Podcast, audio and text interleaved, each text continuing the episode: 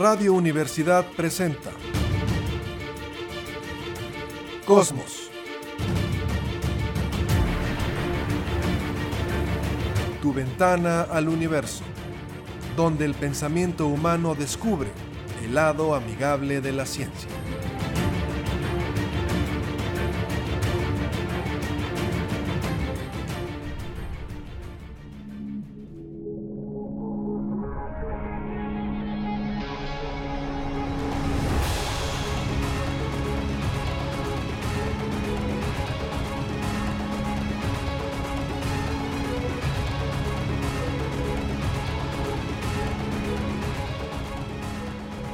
¿Qué tal? ¿Cómo está? Muy buenas tardes. Bienvenidos a Cosmos, tu ventana al universo.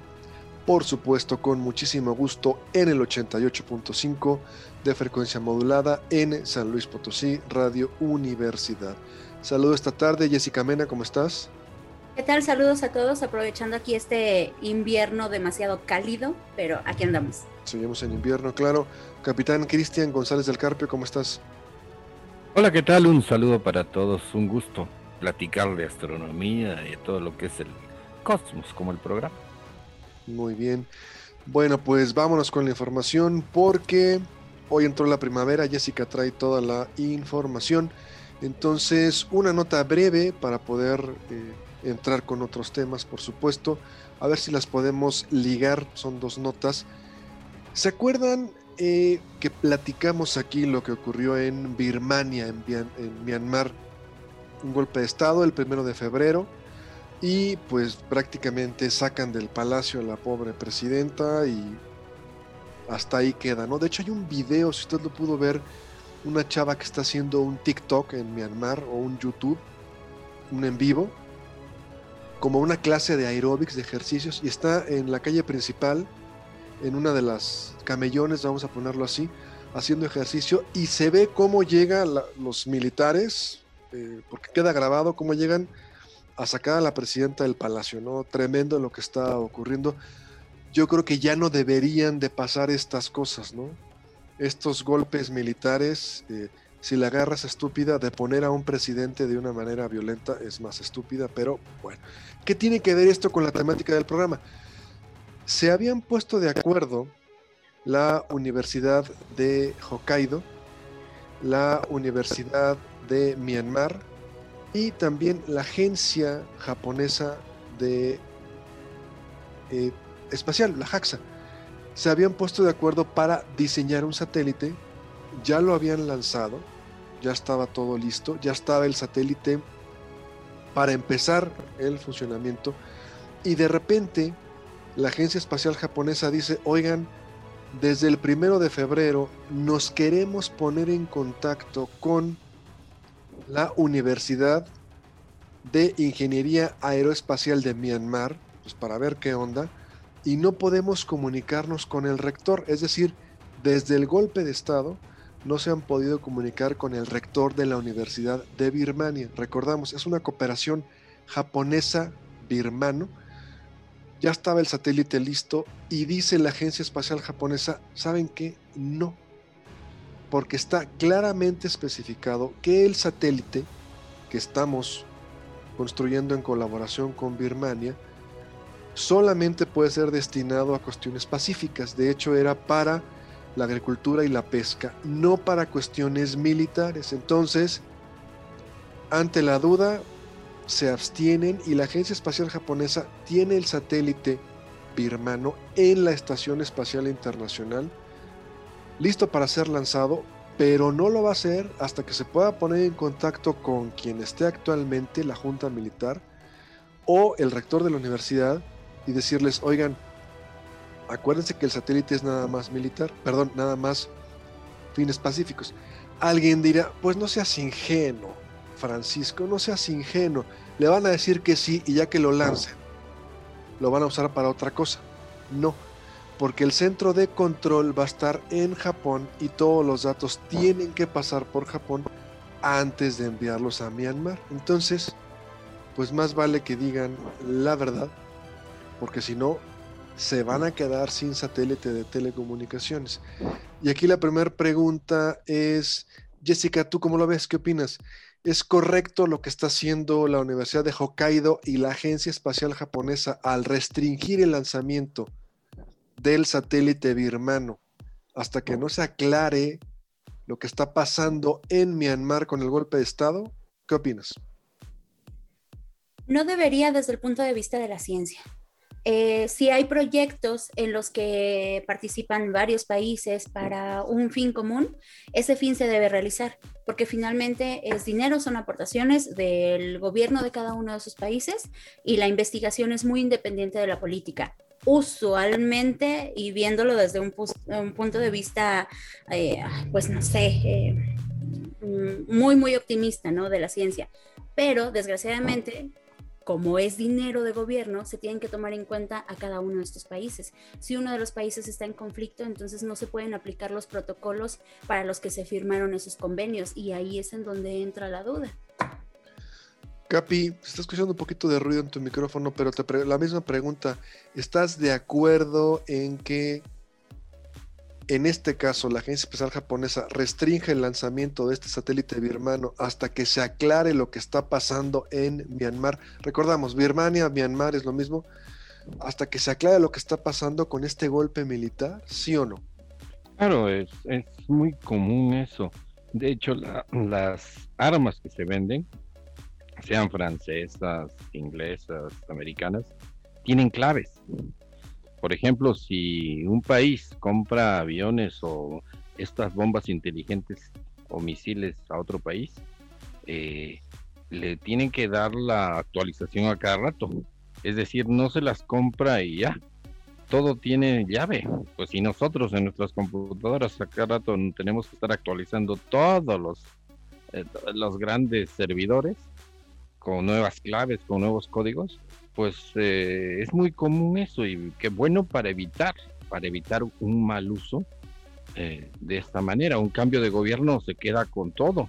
Cuando desaparece la Unión Soviética, eh, los lugares donde estaban los submarinos nucleares terminaron siendo países pequeñitos, era la Unión Soviética de muchos países, y de repente tenían el poder de un submarino nuclear para desaparecer un, un continente. Entonces, eh, no puede la ciencia con todos sus logros eh, estar eh, expuesta a mal usos por cambios súbitos de gobierno. De ninguna manera. Y ya, y ya se ejerce eso con las armas. Con un satélite es lógico que ocurra. Fíjate, eso de las claves de las armas, pues díganle a, al escándalo Irán contra, ¿no? O sea que las claves no sirvieron así como que de mucho porque el chiste era tumbar a gobiernos comunistas y bueno, ¿se acuerdan del escándalo Irán contra... Perdón, Capi, algún... No, aquí entonces básicamente es... Eh, eh, oh. Perdón, si el contrato establece que el satélite solamente puede utilizarse para fines pacíficos y existe la duda de si Myanmar puede utilizar este satélite para otros fines, aunque toda la información pase antes por Japón, yo también estaría de acuerdo en que hasta el momento restrinjan el lanzamiento hasta que Myanmar salga y diga, a ver, ¿cómo nos ponemos de acuerdo? Llamémosle algún tipo de presión científica, ¿sí? Más no política. Yo estaría de acuerdo porque no puede una junta de gorilas llegar de poner a una presidenta legítimamente, democráticamente electa en Myanmar, porque ya les cayó gorda, y poner una junta militar. Si es una forma, además del contrato que está establecido, en la cual Japón de alguna manera ejerce cierto tipo de presión, yo estoy completamente de acuerdo. Ese tipo de estupideces del siglo pasado, recordamos, en el siglo pasado, casi todos los gobiernos latinoamericanos eran militares. Ya no queremos eso, perdón, no. Entonces, si Japón puede, digo, estaba Venezuela, estaba Argentina, Brasil, casi todos eran militares. Entonces, si Japón puede a través de esto ejercer cierto eh, presión política, llámele científica, bienvenido. Hasta que la Junta Militar diga, vamos a hacer elecciones democráticas, vamos a reponer el procedimiento que vuelva la presidenta, entonces se pondrán de acuerdo. Y en el Inter, igual, y tienen que venir embargos, económicos, políticos, que vengan, pero esto ya no, por Dios, en pleno siglo XXI, en la época de la información, seguir con estas tonterías de golpes de Estado, no, yo pensaría que no. Bueno, perdón, Habrá que ver si no es paranoia política, si efectivamente los datos que va a recolectar el satélite pueden servir al orden militar o si solamente son de estadística precisamente para, para el fin que tiene el satélite, ¿no? Que decías que es de agricultura y de investigación en general de ciencia. Habrá que ver. Agricultura y pesca. Sí, pero sabemos que se pueden... Mira, ante la duda, eh, abstente, yo estaría completamente de acuerdo, porque ante la duda tú puedes decir, oye, pásame estos datos en este lugar, en esta región, porque vamos a sembrar, porque es agricultura, y estás persiguiendo a lo mejor enemigos políticos. No sabemos, ¿no? Entonces, lo mejor sería abstenerse. En ese caso estaríamos, estaríamos completamente, completamente de acuerdo. Bueno, Jesse, hoy a las 3 de la tarde entró la primavera, lo que se conoce como el equinoccio de primavera. ¿Nos puedes platicar un poquito más al respecto? Exacto. Tradicionalmente tenemos la idea de que la primavera empieza el día del natalicio de Benito Juárez, que es el 21 de marzo. Eh, es, es como una creencia muy arraigada. Ese día mucha gente va a las pirámides, viste de abejitas y demás a sus niños por el inicio de la primavera. En realidad, a ti te vistieron de abejita, ¿verdad? Sí. No, no. Por ahí vi fotos, sí. sí. Pero perdón, así. ok. Ah, bueno. Ah, la primavera, el inicio de la primavera se va moviendo, va cambiando. Y eso es precisamente por uno de los tantos movimientos que tiene nuestro planeta Tierra. La primavera puede caer desde el 19 hasta el 21 de marzo, según cómo vamos evolucionando en estos movimientos. Justo para este año 2021, la primavera entró hoy, 20 de marzo a las 3 de la tarde, como tú ya lo mencionabas. Y esto es, eh, bueno, eh, es el día, los equinoccios son los días en el que el día y la noche duran exactamente lo mismo. Decíamos que los días van variando en su, en su longitud, el sol sale antes o sale después, eh, dependiendo si es verano o si es invierno. En verano el día es más largo, en invierno es todo lo contrario, es más corto. Pero justo el día del equinoccio, el día y la noche duran exactamente lo mismo. Y es por la posición que tiene el Sol respecto de nuestro planeta, que sale exactamente por el este y se mete exactamente por el oeste. Entonces podemos usarlo precisamente como marcador, como se ha usado en muchas pirámides a lo largo de todas nuestras tradiciones, que usaban al sol como marcador de acuerdo a las estaciones. Bueno, al final entonces eh, recordamos, eh, Capi, lo que es la primavera simplemente es el sol va subiendo, bajando a lo largo del año desde nuestra perspectiva, cuando cruza un punto imaginario que es el ecuador celeste. ¿Qué es el ecuador celeste? Pues simplemente el ecuador de la Tierra lo proyectamos al espacio y cuando cruza ese punto imaginario decimos que entra el equinoccio, que es en si estamos en regiones como la nuestra, cercanos al trópico, el día y la noche durarían lo mismo, de ahí equinoccio. Pero Capi, te quiero hacer esta pregunta. Toda esta parafernalia de vestirse de blanco, ir a las pirámides, ¿tiene realmente algún sentido? ¿Sirve de algo? ¿Qué opinas? Pues sí, sirve para coordinar o como quieran también eh, decirlo, dominar o llevar a la gente a algo. En este caso se marca el inicio de la primavera, el inicio de una actividad agrícola y pues ni modo de estar explicándole los astrónomos de la antigüedad que apenas sí habían descifrado algo de los movimientos celestes, que le esté eh, explicando a todos los campesinos, miren que la tierra que se mueve, que aquí que allá, y simplemente hacían una ceremonia, se vestían de lo que quieras, se ponían plumas de lo que quieras y al final eh, eh, hacían lo que tenían que hacer, es decir, preparen sus campos para eh, sembrar porque ya vienen las lluvias y como lo saben los dioses me acaban de decirlo y lo único que hacían es ver por un hoyito en una pared o en un observatorio decir mira si esta estrella va por aquí por aquí estamos cerca del, equinoccio lo que sí quisiera que, comunicar es que vi un experimento padrísimo del, sobre los equinoccios y solsticios, que lo puede hacer cualquiera, ya no necesita tener un foco y darle la vuelta con una manzana o una naranja. No, ya es con un papelito, una hoja de papel blanco, en, medio eh, dibújenle el sol, así con rayitos, y luego corten un pedacito y dibujen la tierra.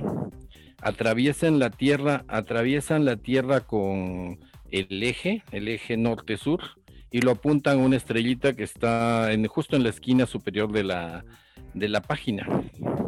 Y entonces, una vez ahí, pues ponen esta, este papelito con, la, con el circulito que es la Tierra, le dibujan así algo que parezca Norteamérica y Sudamérica, y lo hacen mover alrededor del Sol, desde el dibujito. Y entonces va a haber claramente que siempre el eje, esos palitos que ha puesto norte para arriba y sur abajo, están inclinaditos apuntándole la esquina superior derecha. Y, cuando, y denle la vuelta y van a ver cómo en un alrededor del sol, en un momento eh, está más el sol dirigido eh, hacia el hemisferio norte, en el otro extremo al hemisferio sur, y entre los dos, entre los dos eh, puntos extremos está el equinoccio. Ahí puede aprenderlo, enseñarle a sus hijos simplemente cómo es el equinoccio de primavera y el solsticio. Capi, te voy a pedir si te alejas un poquito tu micrófono porque se está eh, viciando. Ah, Ándale, ahí queda perfecto. Como si, fuera, si fueras arriba del, del 737. Jesse, paso contigo. Eh, casi casi sé la respuesta, pero te lo tengo que preguntar la gente le gustan este tipo de eventos para, entre comillas, cargarse de energía. Eh, de alguna manera, no sé si esa práctica puede venir desde ese uno de los días, no sería el día en que tenemos más luz, porque el día en que hay más luz sería el solsticio de verano. Y lo que más me llama la atención es que la gente se viste de blanco cuando el blanco es un color que refleja la luz del sol. Si te quieres cargar de energía, deberías vestirte de negro para absorber todo. ¿Lo consideras válido? ¿Te parece sensato? ¿Cómo lo ves?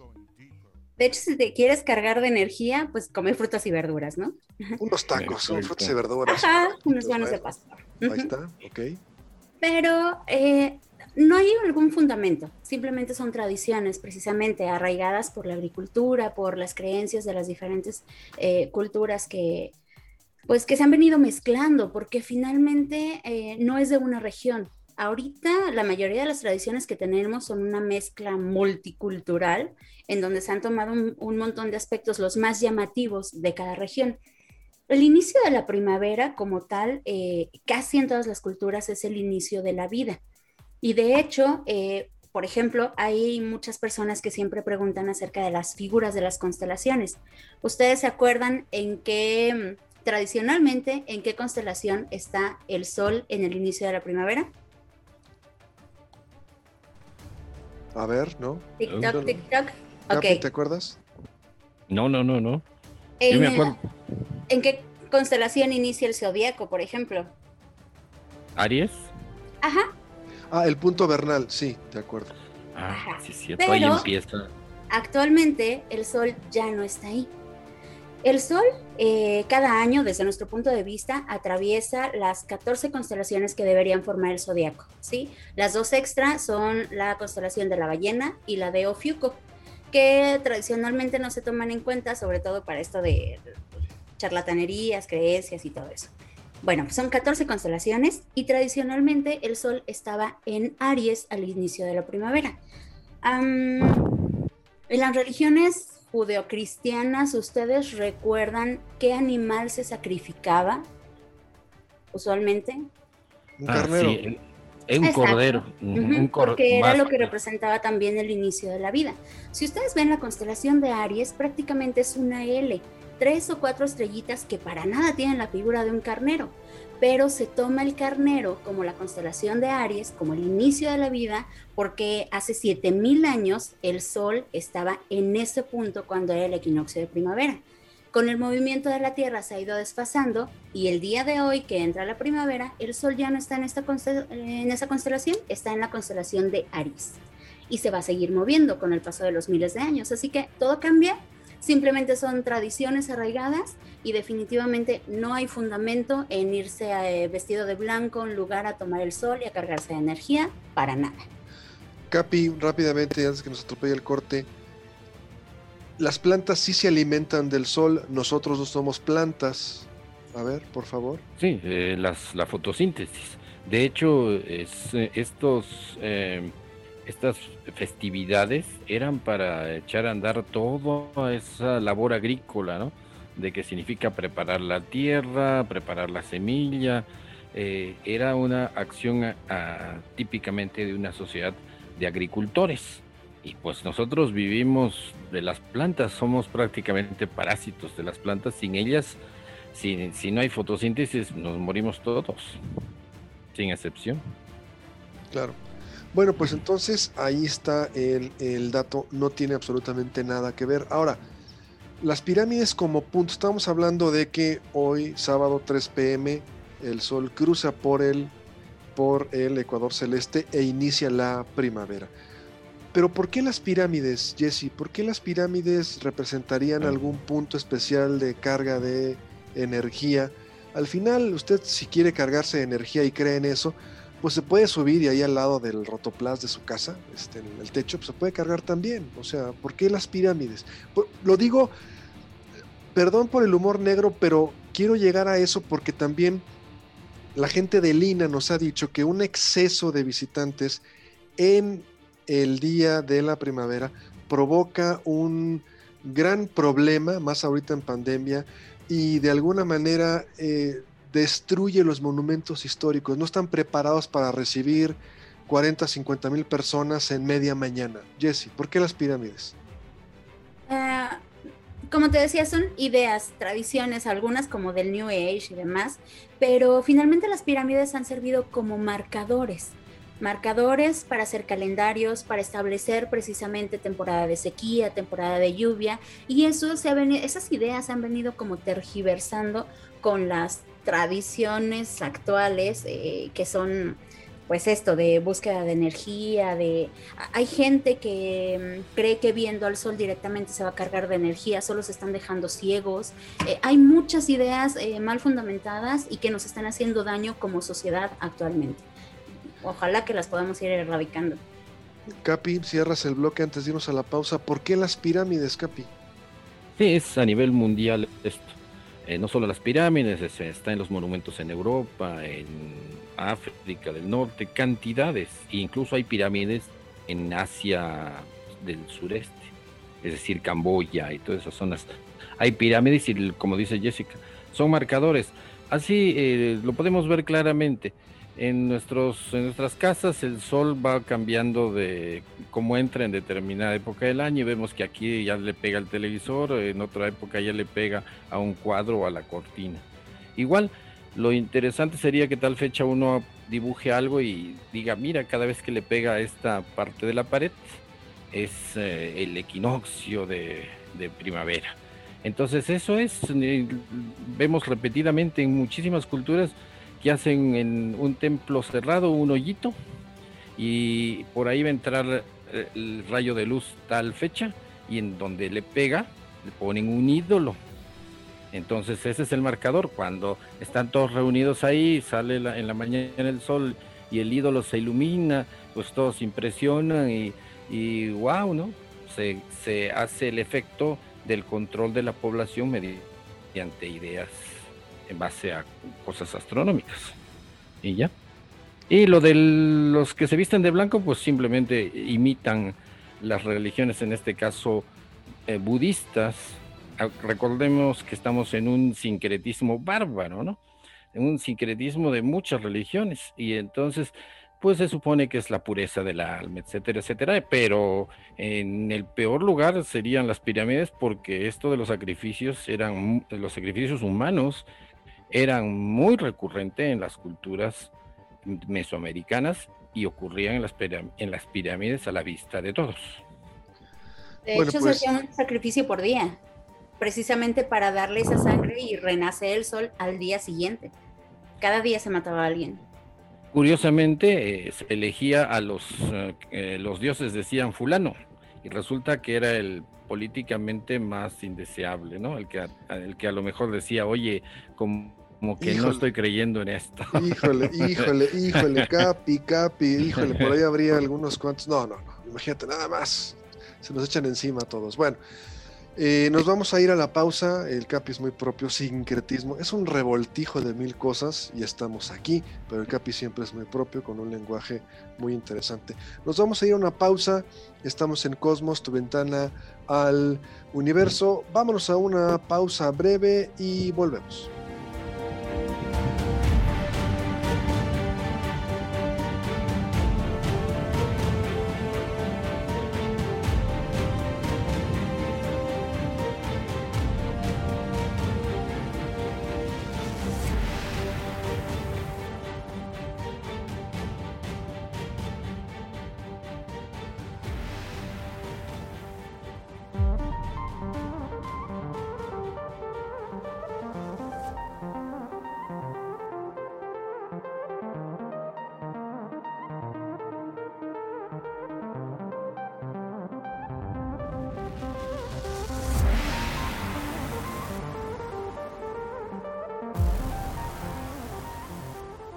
Regresamos, estamos en Cosmos, tu ventana al universo.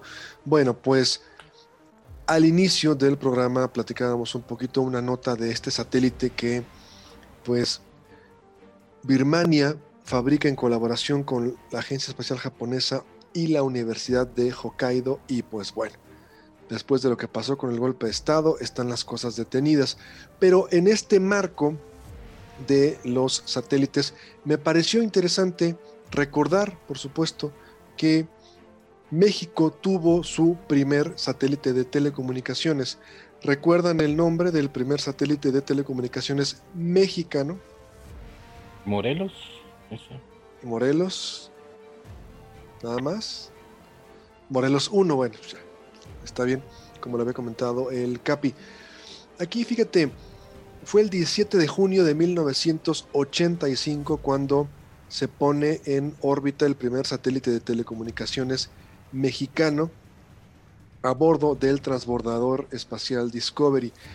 Después de los Juegos Olímpicos del 68, bueno, pues se notó eh, las complicaciones que había para cubrir el territorio nacional con algún tipo de transmisión y lo que se hizo fue, bueno, pues encargarle a Hughes, esta empresa de satélites norteamericana, que era antes parte de General Motors. Si usted tuvo DirecTV cuando había aquí en México, pues era precisamente parte de esta compañía de satélites, Hughes Electronics. Y bueno, pues le encargan el satélite, un satélite de 1250 kilogramos, tendría una vida útil de nueve años. Ya antes, en el sexenio de López Portillo, se había de alguna manera ideado un satélite, pero bueno, por las crisis económicas ya no se pudo utilizar. El costo del Morelos 1 fue de 350 millones de dólares y bueno, como le comentaba, es un transbordador espacial quien lo pone en órbita. ¿Para qué nos iba a servir un sistema de telecomunicaciones? ¿Para qué nos iba a servir el Morelos 1? Les doy un dato.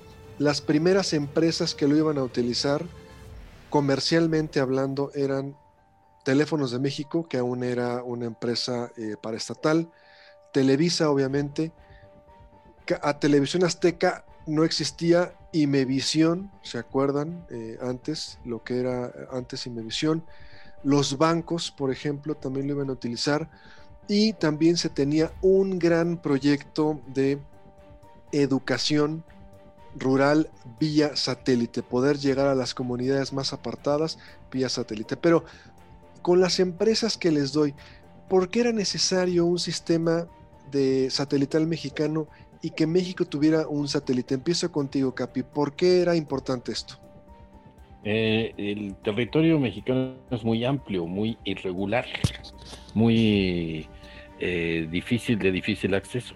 Entonces, eh, urgía unificar la educación a tanta y tanta gente que está pues en las serranías, a través de, sierras, llanuras, y la, la telesecundaria iba a ser lo máximo. pero también no solamente es tener la comunicación, sino es tener otras cosas, tener eh, mm, eh, técnicas educativas, eh, conocimiento útil, real, pues yo creo que eso era lo tanto más importante que tener la capacidad de transmitir a los pueblitos más pequeñitos. Jesse, en nuestra época a ti no te tocó, ibas al banco a cambiar un cheque y entonces entregabas el cheque en la caja, la señorita se iba a un libro de cuentas enorme que tenía y en, ese libro de cuentas revisaba el saldo, si pasaba el cheque te lo pagaba y apuntaba en ese libro de cuentas el saldo que tenía eh, la cuenta vigente. Si era un cheque local no tenías problema, pero si tú mandabas cambiar o te entregaban un cheque de una cuenta en Tijuana, te lo pagaban y podían pasar 7 días o 15 días y te dabas cuenta que el cheque rebotaba. Más o menos te das una idea por dónde voy, Jesse. No, te pongo otro ejemplo. Te pongo otro ejemplo. Cuando no existían las terminales punto de venta, tú pagabas con una tarjeta de crédito en el supermercado. La señorita sacaba un libro y manualmente veía que la tarjeta no estuviera boletinada y si no estaba boletinada, eso era manual, inmediatamente pasaba la, no había una terminal punto de venta, lo ponía en una plancha, pasaba dos veces la plancha y te hacía firmar el voucher. Ya más o menos vas por donde voy, satélites, bancos, más o menos, a ver. Sí, no había la conectividad que tenemos ahora. Al eh, instante. Exacto, ajá. Em, bueno, hemos visto cómo a lo largo del tiempo, de la historia, todo se ha ido haciendo cada vez más fácil, con mejores conexiones, y es justo gracias a la tecnología y precisamente, como tú lo mencionas, a los satélites. Yo me acuerdo de eso, de cómo se pasaba la tarjeta y se marcaba el voucher y quedaba como cuando hacías un dibujo para la escuela con crayones ahí marcado. Cuando em, marcabas una moneda, ponías una moneda debajo de un papel y la marcabas. Exacto, sí, justo así. Ah, sí, sí me tocó. Em, y claro que había gran facilidad de hacer fraudes y de llevar las cuentas, digamos, eh, con, sí, con robos y demás, cosa que ahora ya no se tiene. Los bancos, los satélites, la televisión, todo ha venido a diversificar, a mejorar y hacer la vida al instante. Al instante tú puedes comunicarte con una persona del otro lado del planeta, puedes saber precisamente qué está sucediendo en Marte, aunque hay un pequeño desfase de minutos, pero gracias a la tecnología que hemos eh, logrado tener y que no ha sido eh, por tecnología extraterrestre, que han sido investigaciones de un montón de, científicos e ingenieros a lo largo de todo el planeta, hemos llegado a la comunicación que tenemos ahora. Y yo creo que qué padre, qué padre que los chavos que están ahorita disfrutando de toda esta tecnología pueden viajar por el mundo sin salir de su casa qué maravilla es eso. Bueno, estamos platicando del primer satélite de telecomunicaciones mexicano, el Morelos 1 Capi. En su momento se criticó mucho a Televisa, que al final eso significa Televisa, televisión vía satélite, porque el gobierno pagó el satélite y quien más lo iba a utilizar sería esta empresa. ¿Estás de acuerdo con ello o no? Eh, ¿De lo que hizo Televisa? de criticar a pues. Televisa porque el gobierno pagó el satélite y quien más lo iba a utilizar era Televisa. ¿Estás de acuerdo en eso o no tanto? No que lo utilizara, sino los programas que pasaba. En el Business Week, esta revista especializada de Nueva York, que habla ah, sobre los empresarios, eh, criticaron toda la trayectoria de Emilio Azcárraga en esos años de Televisa y felicitaban el aspecto que como empresa había logrado el monopolio en México y había eh, hecho muchas televisas en otros países de Sudamérica. Y como revista de, de empresarial lo felicitaban, pero igualmente lo criticaban terriblemente, porque eh, teniendo el monopolio de la televisión en México y pudiendo transmitir eh, por satélite a cualquier parte, pasaba televisión basura.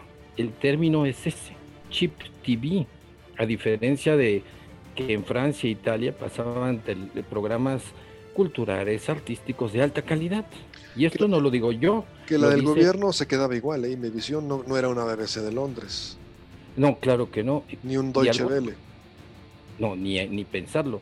Lo que me quiero enfatizar es que ya no es crítica de alguien de México, es crítica de el Business Week, que es una revista eminentemente eh, de economía, de empresa, de capitalismo ultracapitalismo. Pero, pero fíjate, la pregunta iba más por el lado de si decimos que, que, nada más Televisa, no estábamos viendo, por eso por ahí iba la pregunta. Si decíamos Televisa compra el hace que el gobierno pague un satélite, el Morelos 1, para que ellos lo utilicen, no estábamos viendo el potencial. Venía EduSat, que aunque llegó en los 90, que era precisamente para educación a distancia, la comunicación que podían tener los bancos. El TEC de Monterrey fue de las primeras universidades en utilizar el satélite, al igual que la UNAM. Entonces, la pregunta iba más porque si pensamos que un satélite nada más nos sirve para transmitir programación, aunque sea basura en vivo, para hacer un enlace en vivo. ¿Te acuerdas eh, eh, los, las notas de ECO? Televisa transmite vía satélite.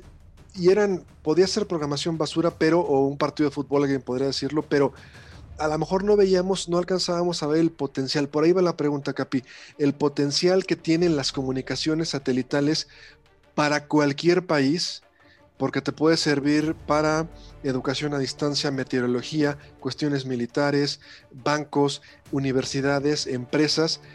Es negocio y además, además, no pensar que un satélite me sirve nada más para transmitir televisión. Sí, yo sé por dónde iba la pregunta, pero no podía callarme esto. Claro, claro, claro, por supuesto. Sí, sí. Eh, sí, sobre todo si viene de Nueva York, de Wall Street. Ellos mismos, eh, los americanos serán todo lo, todo lo que quieras, pero cuidan mucho su televisión, su cine, eh, de, alguna manera, ¿no? Entonces, sí, los medios, como hemos visto, tienen un potencial enorme de llegar al corazón de la gente, a sus decisiones más personales. Por eso el poder que tienen es por la publicidad. La publicidad invierte millones y millones y millones por ese poder subjetivo eh, de, los comerciales. El, programa será todo lo cultural que quieras, pero el, comercial eh, alcanza eh, las emociones más profundas del humano, de que quiera reconocimiento social, vanidad, sexualidad, etcétera, indirecta, sutil. Ese es el tremendo poder de, la, de los medios, llegar a, a influenciar decisiones muy personales de los humanos, independientemente del aspecto cultural que ya sabemos todos que sería lo mejor, que todos supieran geografía, otros países, visitaran eh, regiones, monumentos, eh, museos por televisión.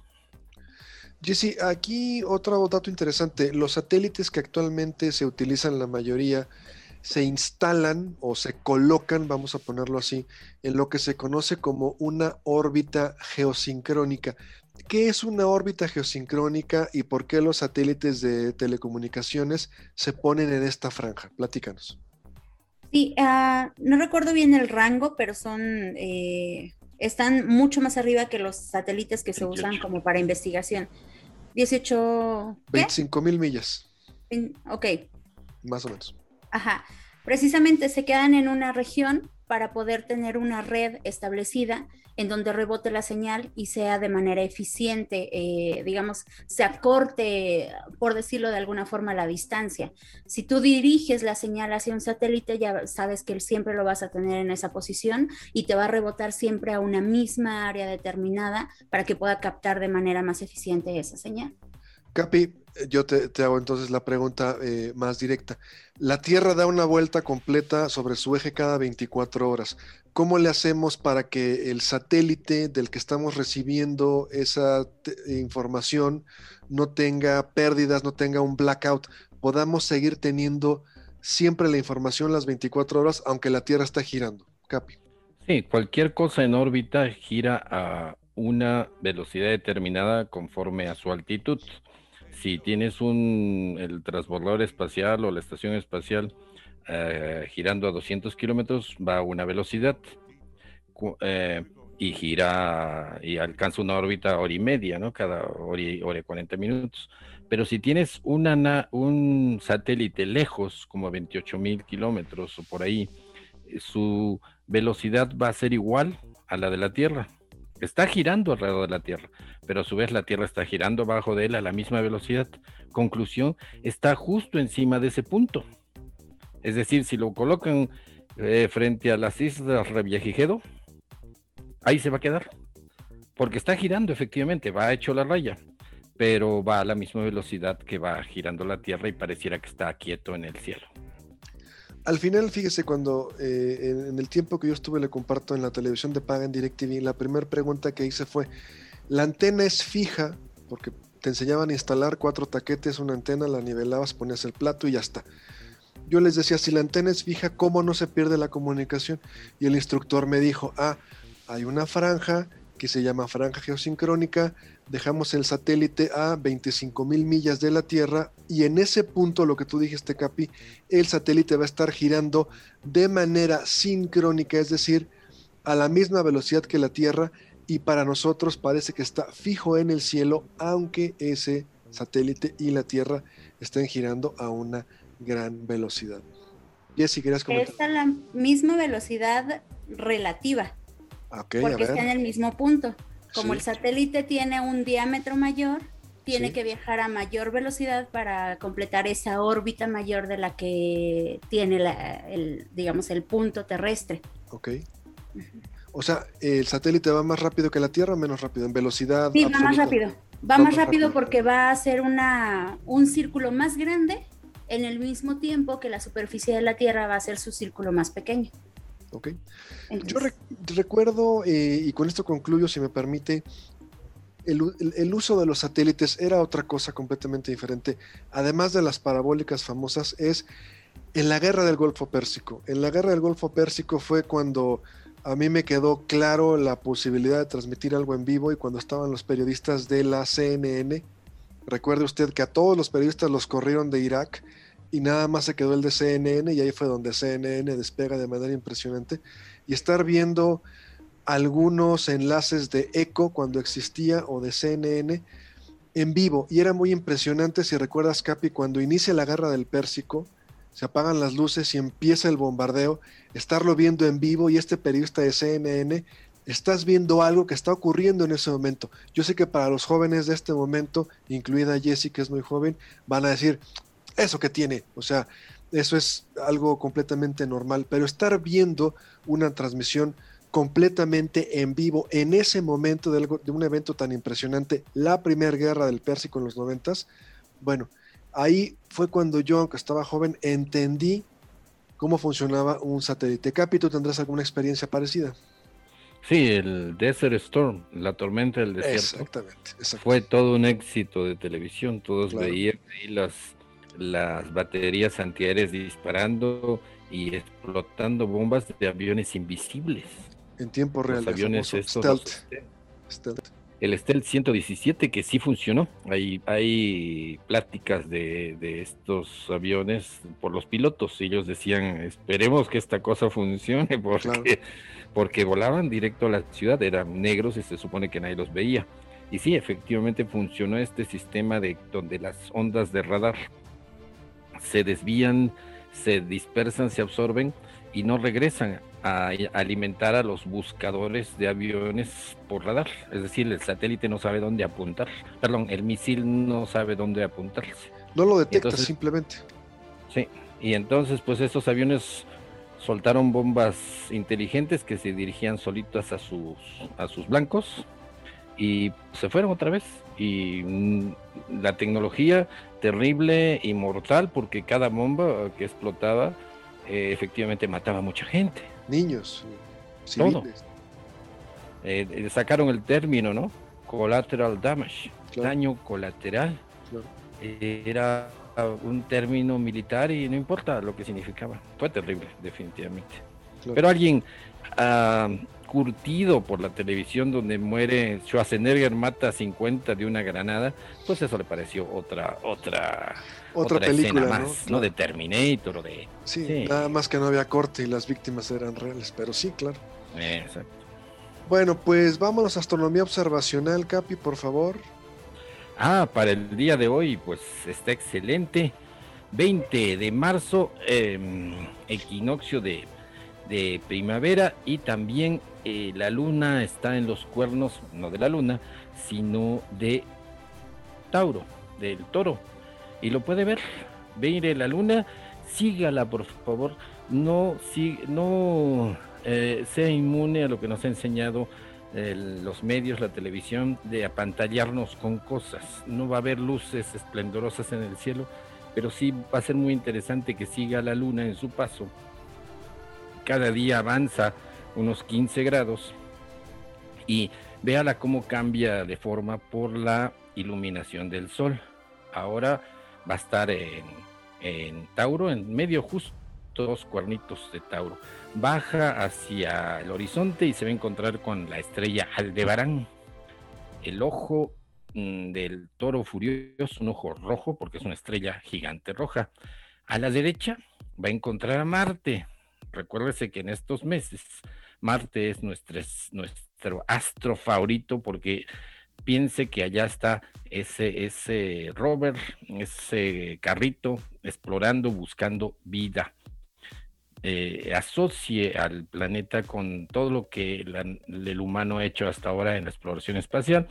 Y abajito, pues va a tener a las Pléyades, ese, eh, ese grupito de estrellas que son estrellas bebé, estrellas muy jóvenes. Así nacen las estrellas en grupitos. Nuestro Sol también nació en una bolita de muchas estrellitas y cada una, como los humanos, agarran después su camino. ¿Quién sabe dónde estarán las hermanitas del Sol?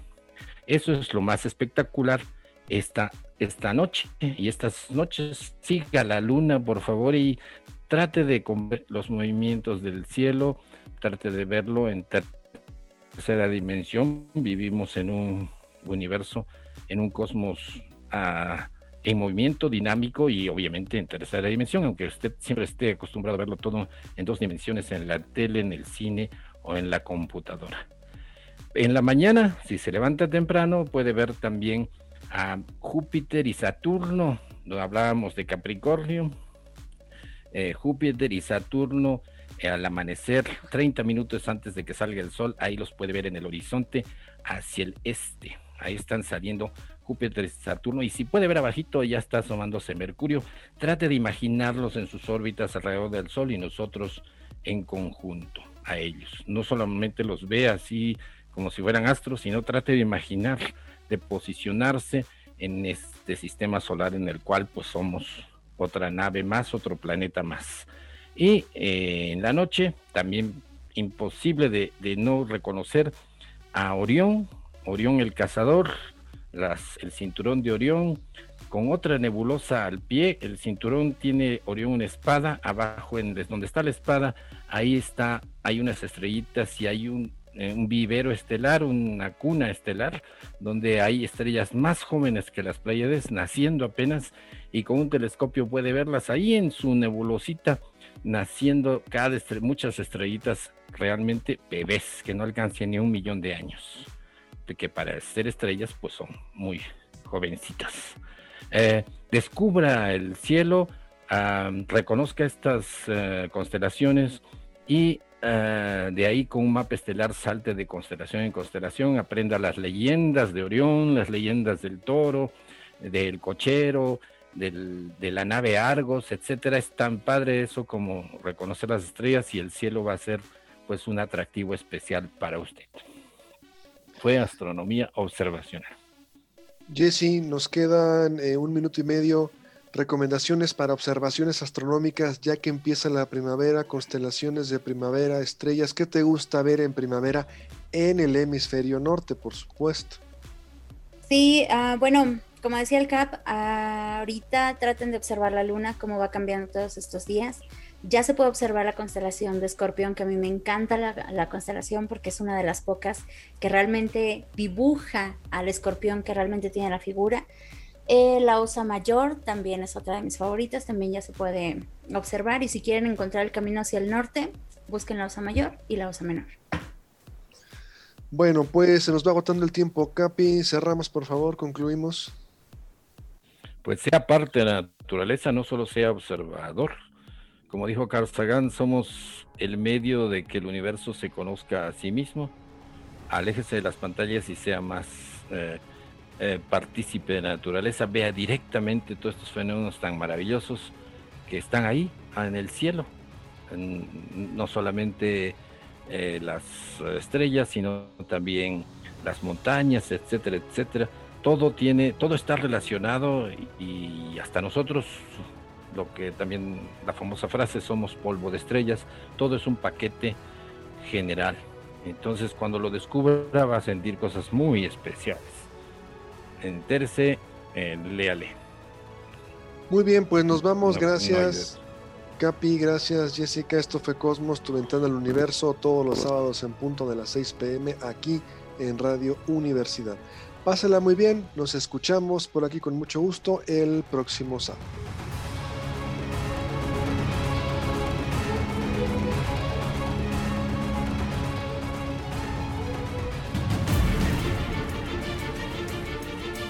Radio Universidad presentó Cosmos. Tu ventana al universo, donde el intelecto humano descubre el lado amigable de la ciencia.